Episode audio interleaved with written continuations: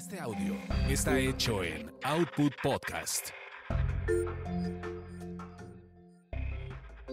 Bienvenidos sean a esta su orgasmería de barrio. Aquí lo chipotudo es parejo para todos. Mi nombre es arroba tulipán gordito y la banda que me respalda.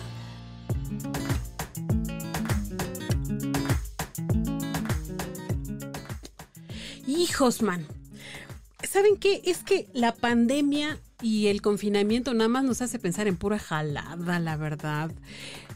Ahora han pensado personal del Consejo de la Judicatura Federal que sus servidores públicos no solamente tienen que declarar al personal que tienen trabajando ahí, eh, pero además que no tienen trabajando ahí, que son sus familiares y que son sus, sus parientes, sino también tienen que declarar a sus esposas, esposos, etcétera, pero a con quienes tienen un vínculo sexo afectivo. Ah, chihuahua. ¿Qué es eso?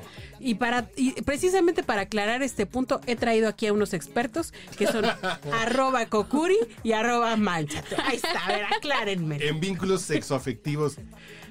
Pues, ¿cómo lo podría decir sin decir pues, es a quien le estoy metiendo el pilín?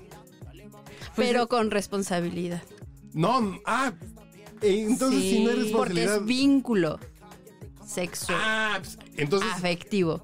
Manuel Bartlett que diría que, que su esposa, que su concubina de tantos años no es esposa, No es su esposa. decir- tiene tiene una, una empresa su nombre, pero no es. pero Manuel Bartlett en esta salvedad podría decir, pues le meto el pito, pero sin cariño y sin respeto, entonces no hay un vínculo. No. Oh, que la chingada.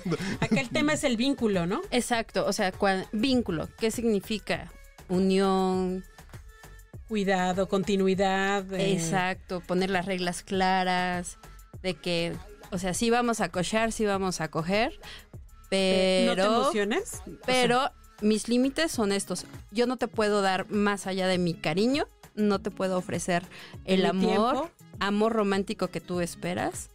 O sea, es como que romper esos estereotipos del amor romántico de decir, vamos a cochar cuando queramos, cuando podamos, pero sin enamorarnos, sin que sin que No, pues vayamos a formar una familia, sin Pero, que por esto ejemplo, termine en matrimonio. ¿Con una sexoservidora pasaría eso? Si la cuidas, la respetas y, y- y hay sus límites y ella lo tiene claro, sí. Chale. Sí, o sea, sí, sí, porque- en realidad sí. Sí, La teibolera del, del Tavares hay que ponerle en la lista de vínculos sexoafectivos. Sí, Sí. Y, y algunos y algunas estarán diciendo, no manches, no lo tengo ni con mi marido. Ni con mi marido de 20 años nunca lo he tenido. Nunca lo tuve. por los 20 O años. con mi novia, la tóxica, que está tan de moda ahora, ¿no?